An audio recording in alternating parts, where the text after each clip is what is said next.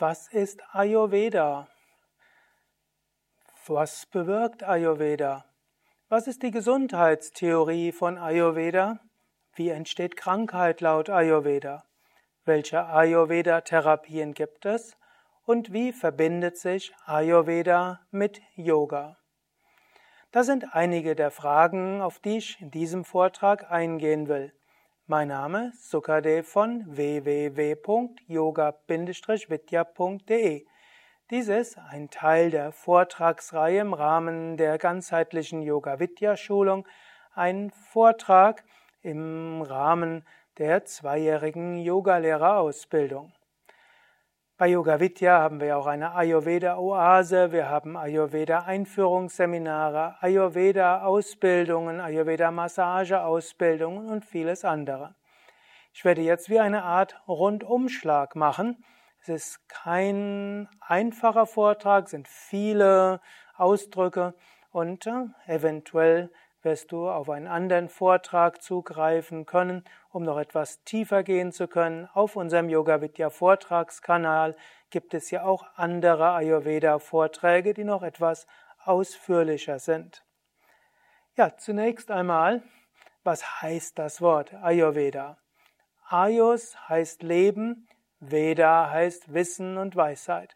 Ayurveda ist die Weisheit vom Leben oder auch die Wissenschaft vom gesunden Leben, die Kenntnis, wie man gesund und lang und gut leben kann. Man kann auch sagen, Ayurveda ist das indische Gesundheitssystem, die indische Medizin. Man könnte auch sagen, Ayurveda ist eines der verschiedenen Gesundheits- und Medizinsysteme in Indien, es gibt ja auch Siddhanta, was zum Beispiel in Tamil Nadu beliebt ist, und auch noch andere. Aber es ist das populärste indische Gesundheitssystem heutzutage.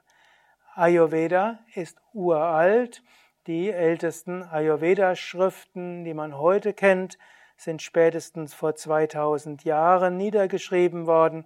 Vermutlich datieren sie noch sehr viel älter und schon auch in den Veden finden wir letztlich Zugriff auf Ayurveda Grundprinzipien. Und so ist Ayurveda in jedem Fall uralt, vermutlich das älteste Medizinsystem, das heute noch in Gebrauch ist. Ayurveda hat eine bestimmte Anatomie, Physiologie. Ayurveda spricht über die verschiedenen Dhatus, die verschiedenen Körpergewebe. Ayurveda spricht über Organe. Ayurveda spricht über sogenannte Nadis und Nadis sind die Verbindungskanäle, da gibt es die grobstofflichen Nadis, wie eben die Adern und die Nerven. Und es gibt die feinstofflichen Nadis, die Energiekanäle. Ayurveda spricht von den sogenannten Marmas, den Energiepunkten, die auf denen letztlich auch äh, Druck ausgeübt werden kann, um dort äh, Energieblockaden zu beseitigen, es gibt die Marmas, die eben Organsysteme steuern und äh, chinesische Medizin und Ayurveda-Medizin haben dort durchaus zum Teil ähnliche Gesichtspunkte. Ayurveda spricht in besonderem Maße von den Doshas und das ist vielleicht gerade im Westen der bekannteste Teil vom Ayurveda. Fast jeder, der sich mit Yoga längere Zeit beschäftigt hat, hat auch mal etwas über Vata, Pitta und Kapha gehört und wir haben ja auch auf unseren Internetkanälen noch sehr viele Erläuterungen über Vata, Pitta und Kapha. Hier nur eine kurze Aussage.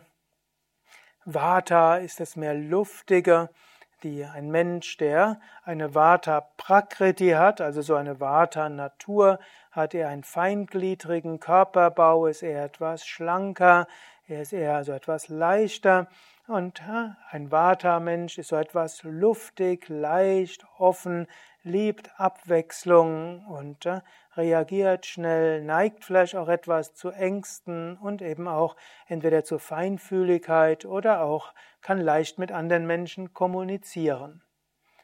Ein Pitta-Typ ist der feurige Typ, jemand, der viel bewirken will, leistungsorientiert ist, einen Enthusiasmus hat auch ein Durchsetzungsvermögen, sich Ziele setzt und diese auch erfolgreich umsetzen will.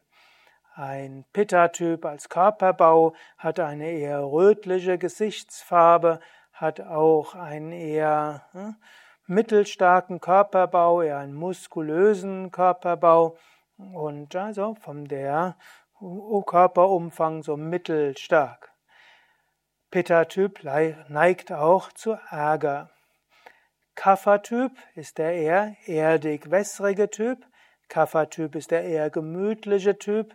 Jemand, der eher eine glatte Körperhaut hat, jemand, der eher mehr Fettgewebe hat und insgesamt einen etwas äh, breiteren Körperbau hat. Kapha neigt auch eher zu Körper- Flüssigkeitsansammlungen wie Fett oder Ödeme. Kapha von seiner Psyche her ist eher gemütlich, ruhig, mag es, wenn es längere Zeit beständig ist, mag es, wenn Verlässlichkeit da ist und wenn Dinge erstmal so bleiben, wie sie sind. Vom Yoga her, in den Yoga-Übungen, kann man Vata, Pitta und Kapha auch nutzen, um festzustellen, wie jemand Übungen machen sollte. Wenn jemand gesund ist und in Harmonie, dann würde man einem Vata-Typen raten, seine Praxis abwechslungsreich zu gestalten. Der Vata-Typ braucht Abwechslung. Er wird schnell gelangweilt. Also öfters mal andere Asanas ausprobieren, öfter mal etwas Neues probieren, mehr in die Flexibilitätsasanas hineingehen und äh, irgendwo Vata-Typen sind meist noch gesellige Typen. Es ist also auch schön, in ein Yoga-Zentrum zu gehen, wo andere auch üben und wo man Möglichkeit hat, sich vorher und nachher auszutauschen. Pitta-Typen im Gleichgewicht wollen etwas Gutes tun, etwas Sinnvolles tun, und wollen auch etwas erreichen. Pitta-Typen wollen im Yoga-Unterricht auch gefordert werden. Das heißt, man gibt ihnen Yoga-Übungen, die anstrengend sind. Man empfiehlt ihnen, lern doch mal den Kopfstand und den Skorpion, den Handstand und man zeigt ihnen Anerkennung, wenn sie es gemacht haben. Wenn du Pitta-Typen zeigst, wie sie über ihre bisherigen Grenzen hinausgehen, dann freuen sie sich sehr und werden regelmäßig üben. Kapha-Typen sind eher gemütlichere Typen. Kapha-Typen sollten ihre Praxis so machen, dass die erste Übung sanft und angenehm ist und die letzte Übung sanft und angenehm. Gut für einen Kapha-Typen ist auch, dass er sich eine schöne weiche Matte nimmt, eine angenehme Yoga-Kleidung, vielleicht einen schönen Altar sich macht, eine schöne Duftlampe macht und vielleicht vor und nach der Yoga-Praxis eine schöne Tasse Kräutertee trinkt. Wenn der Kapha-Typ irgendwo Yoga mit Gemütlichkeit und Harmonie in Verbindung bringt und wie ein kleines Ritual macht, dann macht er seine Übungen täglich und beständig. Aber Mensch ist nicht nur in der Prakriti, sondern auch in der Vikriti. Vielleicht auch noch etwas. Angenommen, jemand ist in Harmonie, dann soll er auch seine Stärken nutzen. Ein Vata-Typ kann überlegen, wer seine Fähigkeit der Abwechslung und der Neugier und der Feinfühligkeit einsetzen kann. Der Pitta-Mensch sollte lernen, sollte seine Fähigkeit, sich durchzusetzen, etwas zum Erfolg zu bringen, nutzen. Und der Kapha-Typ ist eher einer, der geeignet ist für Sachen, die Beständigkeit erfordern oder Gemütlichkeit oder Ruhe. Anders ist es, wenn etwas in der Vikriti ist. Vikriti heißt gestört. Und egal, was dein Grunddosha ist, jedes Dosha kann auch gestört sein. Und natürlich gibt es nicht nur Menschen, die Vata oder Pitta oder Kapha sind, es gibt auch Vata, Pitta, Pitta, Kapha, Vata, Kapha und es gibt auch Tridosha, die alles drei haben. Aber jede der Doshas kann in eine Störung kommen. Und vom Ayurveda-Standpunkt aus ist jede Erkrankung auch eine Störung der Doshas, ein Vikriti. Also egal, welche Krankheit du hast, irgendeine der drei Doshas wird zu stark geworden sein. Du kannst die Doshas auch psychisch interpretieren und wenn zum Beispiel du Ängste hast, nicht schlafen kannst, nervös bist, unruhig bist, nicht fähig bist zur Konzentration, hast du eine Vata-Übersteuerung. Wenn du äh, ärgerlich bist, frustriert bist, äh, Hitze hast, äh, wenn du Entzündungen hast, Autoimmunerkrankungen und so weiter, dann hast du einen Pitta-Überschuss. Wenn du Ansammlungen hast, Ödeme oder auch Wasseransammlungen, wenn du antriebslos bist und ruht und irgendwo äh, starr bist, dann hast du einen Kapha-Überschuss. Wobei Depression selbst ist auch wichtig zu unterscheiden, also jetzt eine klinische Depression, die kann über einen Vata-Überschuss entstanden sein und sollte dann eben auch als Vata-Störung behandelt werden, selbst wenn nicht mehr Angst, Unruhe, Schlaflosigkeit im Vordergrund sind. Im Grunde von der Psyche her, jede Dosha mündet irgendwann in Depression. Von Vata sind erst die Ängste, Unruhe, Schlaflosigkeit und Sorgen zunächst da, bis das irgendwann kippt in die Depression. Pitta ist erst Energie, Enthusiasmus, Begeisterung, dann geht es in Ärger, Frustration, dann geht es ins Burnout. Burn hat ja was mit Brennen zu tun. Und eigentlich, wenn man Burnout wörtlich nimmt, ist das immer über einen Pitta-Überschuss, kippt es irgendwann in die Depression. Der Kapha-Typ hat den Vorteil, der kippt direkt in die Depression, deshalb ist eine Depression des Kapha-Typs auch am leichtesten zu behandeln. Er müsste einfach nur Kapha-reduzierende Maßnahmen einladen. Wenn wenn über Pitta- oder Vata-Typ dieser, dieser psychische Zusammenbruch geschieht, dann muss man schauen, was macht man, um zu energetisieren und dann eben auch Pitta und Vata zu behandeln. Wenn du also eine Vata, Pitta oder Kapha Vikriti hast, dann gilt es, vom Ayurveda etwas zu tun, um das zu reduzieren. Gut, und welche Therapiemöglichkeiten man dazu hat, will ich gleich noch drauf eingehen. Vielleicht vom Hatha-Yoga her sofort. Wenn du Vata-Überschuss hast, dann ist es gut, die Asanas jeden Tag zur gleichen Zeit zu üben und die Asanas ruhig zu halten, die gleichen Asanas jeden Tag, die tiefen Entspannungen in jedem Fall machen nach den Asanas, vorm Einschlafen tiefen Entspannung zu machen. Und wann immer du nacht, nachts aufwachst, auch tiefen Entspannung machen und wärmendes zu essen und ja, letztlich warmes Wasser mehrmals am Tag zu trinken. All das beruhigt Vata. Auch Wechselatmung Kapalabhati sind gut. Kapalabhati würdest du eher langsam und feste machen und vielleicht am Ende der Wechselatmung ein paar Runden Surya Beda, welches wärmend wirkt und insgesamt die Atmung bei den Asanas mit Ujjayi verbinden, welches auch einen wärmenden und beruhigenden Effekt zugleich hat. Wenn du Pitta-Überschuss hast, dann ist wichtig Tiefenentspannung. Übe in jedem Fall auch am Tag mindestens ein oder zwei Tiefenentspannungen Lerne die Asanas nicht wettbewerbsmäßig zu machen, sondern entspannt und ruhig und halte die Augen geschlossen bei der Praxis, meditiere auch, singe auch, nimm Kühlendes zu dir, zum Beispiel kaltes Wasser, viel Rohkost und übe vom Pranayama zusätzlich zu Kapalabhati Wechselatmung auch ein paar Runden Chandra Bedana, Mondatem und Shitali Siddhkari, kühlender Atem. Wenn du Kapha-Überschuss hast, brauchst du etwas Anregendes. Um die Yoga-Übungen wirklich zu machen, wäre es gut, in die Yogastunde zu gehen. Das fällt dir dann leichter. Es sind wichtig, auch beim Pranayama her, zusätzlich zu Kapalabhati und Wechselatmung auch Surya Beda zu üben. Du kannst auch Ujjayi integrieren und beim Kapalabhati vor allem schnelle Ausatmungen, viele Ausatmungen und eben auch die Kriyas gelten bei Kapha-Überschuss als besonders wichtig. Der Kapha-Typ braucht auch anregende Nahrung, also durchaus auch Gewürze und sollte Fette und Süßigkeiten meiden. Ja, das sind ein paar Tipps. Gut, jetzt gibt es im Ayurveda noch zwei weitere Ausdrücke, Agni und Ama. Agni heißt Feuer, denn Ayurveda sagt, damit der Mensch gesund ist, müssen die Transformationsprozesse harmonisch funktionieren. Dafür braucht es gutes Agni. Agni ist zum einen das Verdauungsfeuer, aber im Menschen gibt es auch andere Agnis, die andere Stoffe auch immer wieder transformieren. Und so brauchst du ein gutes Agni. Wenn du kein gutes Agni hast, dann führt das dazu, dass die Transformationen nicht richtig sind. Schon das, was du isst, wird nicht richtig verdaut. Und dann wird selbst gesunde Nahrung zu Ama im Körper.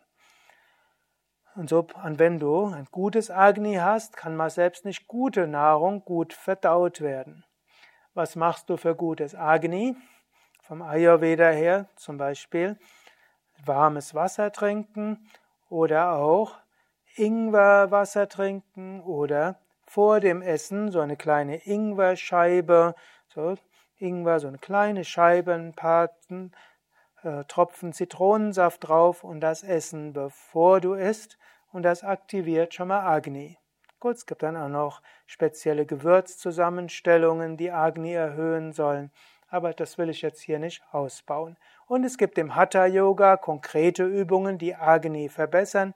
Dazu gehört die bewusste Bauchatmung, dazu gehört Agnisara, dazu gehört Kapalabhati, dazu gehört auch Schulterstand, Vorwärtsbeuge, Drehsitz, Kopfstand, Pfau. All diese tun eine Menge, um Agni zu aktivieren und harmonisieren. Dann gibt es Ama. Ama heißt Unreinheit, Stoffwechsel, Produkte, die nicht abtransportiert werden, Schlacken, Blockaden, äh, Gifte und so weiter. Ama ist all das, was krankmachend ist. In einem anderen Kontext heißt ja Ama Krankheit. Ama, also alle krankheitsmachende Stoffe im Körper, und die können in den verschiedenen Dhatus sein, die können auch im Feinstoffkörper sein. Und so gilt es, Ama abzubauen. Amas werden erzeugt durch falsche Nahrung, werden erzeugt durch zu schnelles Essen, werden erzeugt durch psychischen Druck, durch negative Denkgewohnheiten und so weiter. Ama kannst du abbauen zum Beispiel über Pranayama und über Asanas und über die Kriyas im Hatha Yoga. Ein gutes Agni hilft auch, dass Ama nicht zu stark wird. Wenn Ama zu stark wird und Agni zu schwach, dann kommen die Doshas aus dem Gleichgewicht.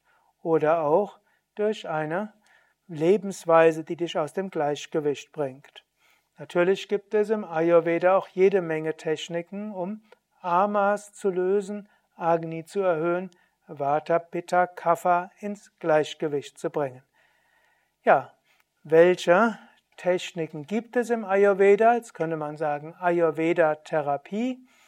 Wenn du also körperlich entweder erkrankt bist oder im Unwohlsein bist oder wenn du psychisch dich nicht wohlfühlst, dann gibt es die Ayurveda-Therapie.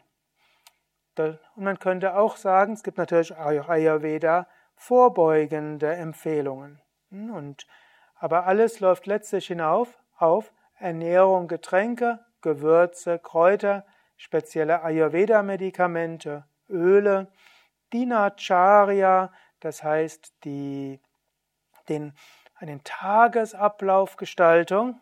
Dann gibt es Massagen und Anwendungen, es gibt Reinigungstechniken, es gibt Kuren, dann Hatha Yoga und es gibt subtilen Ayurveda. Zunächst Ernährung und Getränke. Ayurveda teilt alle Nahrungsmittel ein in verschiedene Geschmacksrichtungen und alle Lebensmittel ein, solche, die eher Vata, eher Pitta oder Kapha fördern. Und so kannst du überlegen, welche Nahrungsmittel für deine Konstitution am besten sind. Und dort gilt es, Prakriti und Vikriti zu unterscheiden. Wenn du also in einer Vikriti bist, dann gilt es, die Lebensmittel zu reduzieren, die das entsprechende Dosha erhöhen würden, und die Lebensmittel zu erhöhen, die andere Doshas erhöhen. Wenn deine Doshas im Gleichgewicht sind, dann folge deiner natürlichen Intuition. Ayurveda empfiehlt für die Mehrheit der Menschen eher lauwarme Getränke, bei Vata oder Kapha eher heiße Getränke und bei Pitta eher, man könnte sagen, Zimmertemperatur Getränke, also eher kühlende Getränke. Ayurveda empfiehlt natürliche Ernährung, Das heißt, Nahrungsmittel so wenig zubereitet wie möglich. Also einfach frisch zubereitet, vielleicht Gewürze und so weiter ist gesund, aber all das, was du an Fertignahrungsmittel kaufen kannst, die schon vorgewürzt und so weiter sind und irgendwo eingeschweißt in, oder in Pappe sind oder aus dem Kühlregal, all das ist nicht so gut. Ayurveda legt großen Wert auch darauf, frische Sachen zu haben. Gut, im Ayurveda spielen des Weiteren Gewürze und Kräuter eine große Rolle. Für jemanden im Gleichgewicht sollen zum Beispiel die sechs Geschmacksrichtungen immer dabei sein. Und da kann man auch einiges tun mit den Gewürzen und Kräutern. Und wenn irgendwo ein Dosha zu viel ist, gibt es bestimmte Gewürze und Kräuter, die das betreffende Dosha reduzieren können. Oder auch, es gibt bestimmte Gewürze, Kräuter, die Agni erhöhen oder die reinigend wirken, um Amas zu reduzieren. Und dann gibt es die Ayurveda-Medikamente, die oft Kräuterzusammenstellungen sind, manchmal auch Minerale dabei haben und manchmal auch spezielle Formen der Zubereitungen haben. Es gibt dabei Öle, es gibt äh, verschiedene Gewürzzusammenstellungen, Kräuterzusammenstellungen. Im klassischen Ayurveda gibt es sogar manchmal Quecksilber und anderes dabei. Das kommt jetzt heute etwas außer Mode, weil es keine guten, weil es auch schlechte Nebenwirkungen haben. Zum Teil ist Ayurveda in den letzten Jahren auch etwas in Verruf gekommen, weil es sich herausgestellt hat, dass manche der in Indien produzierten Medikamente Schwermetalle haben oder belastet sind.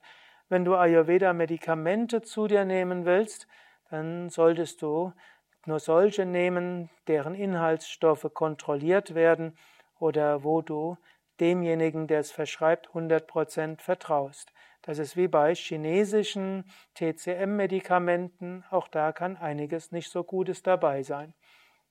Aber angenommen, du wärst in Indien, würdest zu einem Ayurveda-Arzt gehen, da sind oft hm, Medikamente als Öle, hm, also mit Kräuteröle oder Tabletten oder Pulver, hm, das, was dort besonders viel gemacht wird. Im Westen sind die Ayurveda-Medikamente meistens nicht zugelassen, manchmal werden sie als Badezusätze verkauft. Und so ist im Westen spielt diese Rolle doch, dieses, diese Gruppe eine geringe Rolle und alles andere darf eine umso größere Rolle. Im Ayurveda gibt es verschiedene Öle und je nach Typ werden unterschiedliche Öle empfohlen. Öle können auch mit Kräuterzusätzen sein. Und so gibt es zum Beispiel rückenentspannende Öle, es gibt muskelentspannende Öle, gelenkentspannende Öle, Öle für die Nerven und so weiter. Und die kann man auch einfach nur auf die Haut auftragen. Überhaupt empfiehlt Ayurveda, sich einzuölen und je nach Typ und je nach Wirkung gibt es dann spezialisierte Öle. Dinacharya spielt eine besondere Rolle im Ayurveda, das heißt die Tagesablaufgestaltung und ein Lebensstil. Da will ich jetzt nicht so viel drüber sagen.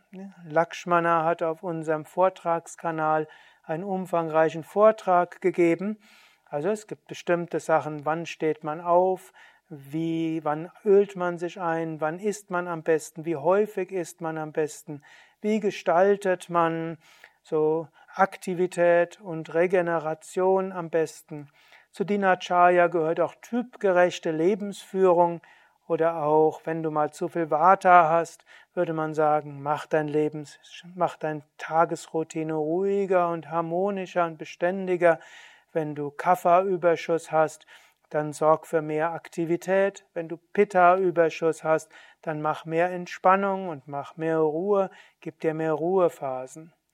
Anders wäre es, wenn du in Harmonie bist, dann wird man eben dem Vata-Typs raten, Mach genügend Abwechslung in deinem Leben. Dem Pitta-Typ wird man sagen, nutz deine Energie, setz dich durch, bewirke Gutes. Und dem Kapha-Temperament wird man sagen, nutze deine Fähigkeit zur Beständigkeit und zur Gemütlichkeit, damit dein Team eine Ruhe und Beständigkeit hat. Oder auch, äh, wenn Partner zusammen sind, der eine ist eher Kapha, und der andere ist eher Pitta, dann kann der Pitta-Mensch dem Kapha-Mensch so ein bisschen Antrieb geben und der Kapha-Mensch kann dem Pitta-Mensch ein bisschen Ruhe und Gemütlichkeit geben. Also Dinacharya ist also ein großes Gebiet. Wie lebt man? Zunächst in Harmonie mit seiner Natur, seiner Prakriti oder auch zum Ausgleich einer Vikriti. Und wie lebt man gesund? Dann gibt es weitere Techniken. Im Ayurveda gibt es Massagen. Es gibt zum Beispiel Abhyanga-Massage. Das ist mit Ölmassage. Es gibt Gashan, die Seidenhandschuhmassage, die eher trockener ist. Und dann gibt es die Marma-Therapie und die Marma-Massage, also die Druckpunktmassage, wo man die 108 Marmas, die 108 Druckpunkte, die 108 körperwirkenden Chakras harmonisiert. Und dann gibt es viele Anwendungen, auch Kosmetikanwendungen, Packungen und vieles andere, was du, was auch gemacht wird, also von den verschiedenen hm, physiotherapeutischen Dingen bis vielem anderen gehört auch alles zum Ayurveda. Dann gibt es Reinigungstechniken im Ayurveda. Es gibt äh, Augenreinigung, es gibt Nasya-Nasenreinigung, es gibt Magenreinigung, es gibt, äh, es gibt die abführenden Maßnahmen, hm, also wo man erbricht oder aber auch zum Beispiel Rizinusöl schluckt, dass es hinten wieder rauskommt. Es gibt Basti-Einläufe, auch mittels Ölen und Kräutersud und so weiter. Und es gibt auch Aderlass, es gibt spezielle Reinigungsmedikamente. Also eine ganze Reihe dieser Techniken. Gut, und verschiedene Reinigungstechniken und verschiedenes andere kann auch kombiniert werden zu Kuren. So gibt es zum Beispiel Panchakarma-Kur, wo fünf Hauptreinigungstechniken das Zentrum sind und drumherum noch weitere Reinigungstechniken gemacht werden und Massagen und spezielle Ernährungen, spezielle Kräuter, Öle und einen anderen Tagesablauf gemacht werden. Panchakarma kann eins bis vier Wochen dauern. Dann gibt es Ama-Kuren, spezielle Reinigungskuren und ein besonderer Stellenwert hat auch Rasayana, die sogenannten Verjüngungskuren, wo der ganze Organismus verjüngt werden soll. Zum Ayurveda-Therapiebereich gehört auch Hatha Yoga. Man übt die verschiedenen Yoga-Übungen für Gesundheit von Entspannungsübungen über Asanas, über Pranayama hm, und über Bandhas und so weiter. Da bin ich ja schon so ein bisschen drauf eingegangen vorher, als ich über die Grundlagen der Ayurveda, des Ayurveda gesprochen habe. Es gibt dann auch noch subtilere Aspekte vom Ayurveda. Man könnte sagen, bis hierher ist alles Ayurveda eine Naturheilkunde, eine Heilkunde, die auch rational nachvollziehbar ist, die auch empirischer Studie folgen kann.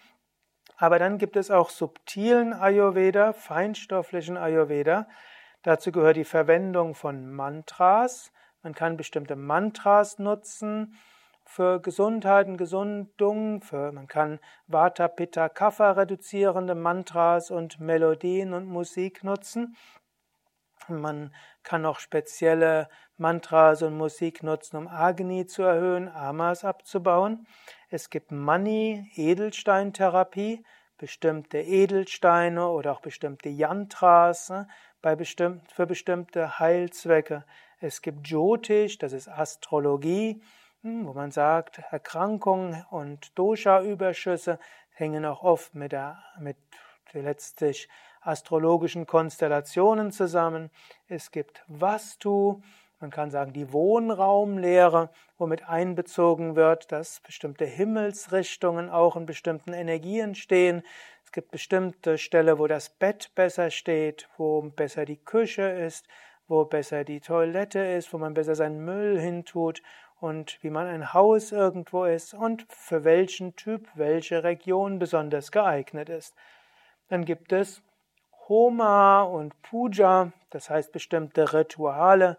In Indien könnte ein Ayurveda-Arzt auch einem Patient empfehlen, eine bestimmte Puja von einem Priester machen zu lassen für diesen Patienten oder bei bestimmten Formen von Homa jeden Morgen dabei zu sein. Und in indischen klassischen Ayurveda-Zentren, die größer sind, wird jeden Tag werden Mantras rezitiert, werden Homas ausgeführt oder Pujas, um eine Grundheilenergie zu erzeugen.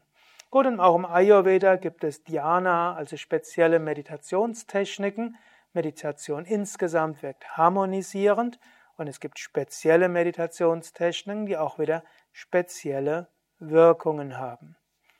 Du siehst also, Ayurveda ist ein weites Gebiet und ich habe jetzt nur einen ganz kleinen Überblick gegeben. In Indien ist Ayurveda ja ein Vollzeitstudium über mehrere Jahre. Es gibt dort den Bachelor of Ayurveda, es gibt den Master of Ayurveda. Man kann sogar dann auch eine Doktorarbeit im Ayurveda schreiben. Man kann eben Ayurveda Arzt werden. Und das gibt also eine ganze Menge. Bei Yoga Vidya spielt Ayurveda auch eine gewisse Rolle. Zum Beispiel insgesamt die Ernährung bei Yoga Vidya ist auch Ayurveda gerecht. Die Asanas, Pranayama, Tiefenentspannung können auch angepasst werden an die Bedürfnisse vom Ayurveda-Standpunkt aus und auch in den allgemeinen Gesundheitsempfehlungen spielt Ayurveda eine große Rolle. Dann haben wir in den Yoga Vidya Ashrams und vielen der Yoga Vidya Zentren auch Ayurveda Workshops, Ayurveda Seminare, Ayurveda Ausbildung von Gesundheitsberater, Ayurveda Kräuterberater, Ayurveda Massageausbildung, auch Marma Massageausbildung und viele andere Aus- und Weiterbildungen. Und bei Yoga Vidya Bad Meinberg haben wir auch eine Ayurveda Oase, wo du all die verschiedenen Ayurveda Massagetechniken und Anwendungen bekommen kannst, wo du Ayurveda Konsultation bekommen kannst und wo du auch Empfehlungen bekommen kannst, was für dich momentan besonders hilfreich ist. Gut, soweit diese allgemeine Einführung über Ayurveda. Wenn du mehr wissen willst über Ayurveda, dann geh auf unsere Internetseite www.yoga-vidya.de Ayurveda und dort findest du Links zu vielen, vielen weiteren Informationen über Ayurveda. Oder schaue auch nach den Ayurveda-Videos, gehe einfach auf die Internetseite yoga-vidya.de und gib oben ins Suchfeld ein Ayurveda Video. Dort findest du viele weitere Videovorträge wie auch Vorführungen der verschiedenen Ayurveda-Massagen und Anwendungen. Das war's für heute. Eine Einführung ins Ayurveda mein Name Sukadev von www.yoga-vidya.de hinter der Kamera Nanda.